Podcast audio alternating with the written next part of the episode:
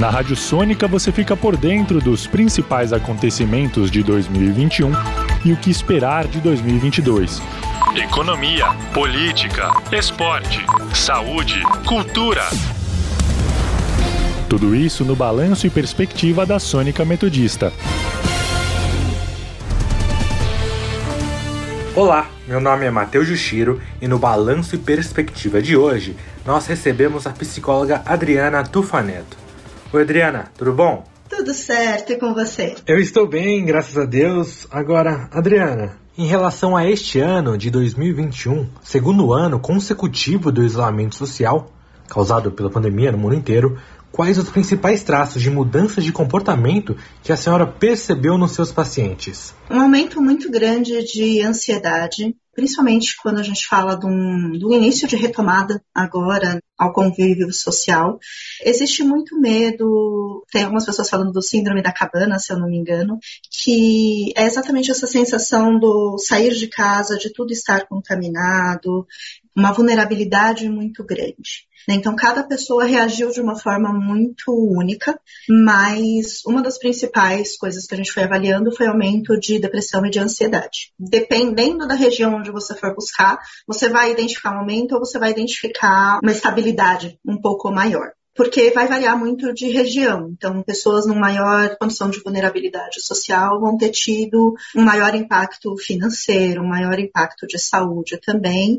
Mas acho que o principal diferencial é a busca pelo tratamento que aumentou muito durante esse período. Então, nunca se teve tanta busca por atendimento psicológico e psiquiátrico quanto 2020 e 2021. Qual o grupo mais suscetível a desenvolver a tal da ansiedade e depressão? Qualquer pessoa de qualquer idade. O que a gente tem uma diferença muito grande é qual é o público que busca ajuda e que busca tratamento. Então, é mais fácil para os jovens buscar um tratamento psiquiátrico e psicológico do que para pessoas de mais idade. Então, a gente vê uma geração aí de 50 anos de idade, mais ou menos, para cima, que tem uma maior resistência de buscar ajuda. Acabou tendo um aumento aí desse público também nesse período, mas os jovens conversam um pouco mais, discutem um pouco mais sobre isso, e a gente vê que eles têm uma facilidade muito maior da busca pelo atendimento e acreditando também numa melhora, que não precisa passar por esse sofrimento só sozinho basicamente. O ser humano é muito adaptável, né?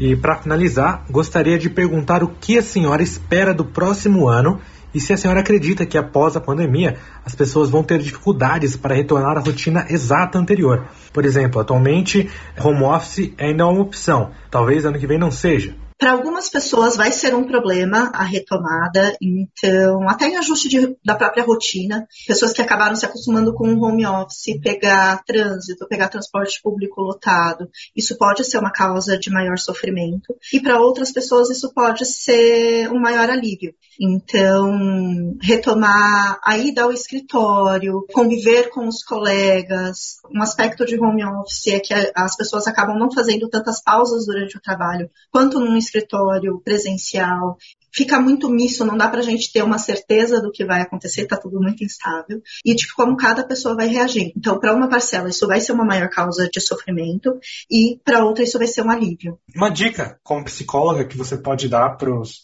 para os jovens, para os adultos, para os mais velhos também, nessa passagem de 2021 para 2022? Acho que buscar estar próximo, mesmo que não fisicamente, das pessoas queridas, pensar. As pessoas gostam muito de fazer a resolução de ano novo, né?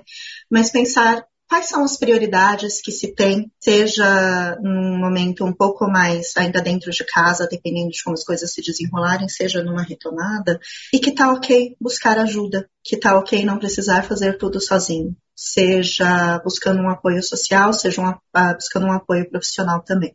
Adriana, muito obrigado pela sua participação aqui na Rádio Sônica. Imagina. A Adriana é sexóloga e psicóloga nos vemos uma próxima chance. Tá ótimo, Matheus. Muito obrigada, viu? Matheus Juxiro para a Rádio Sônica.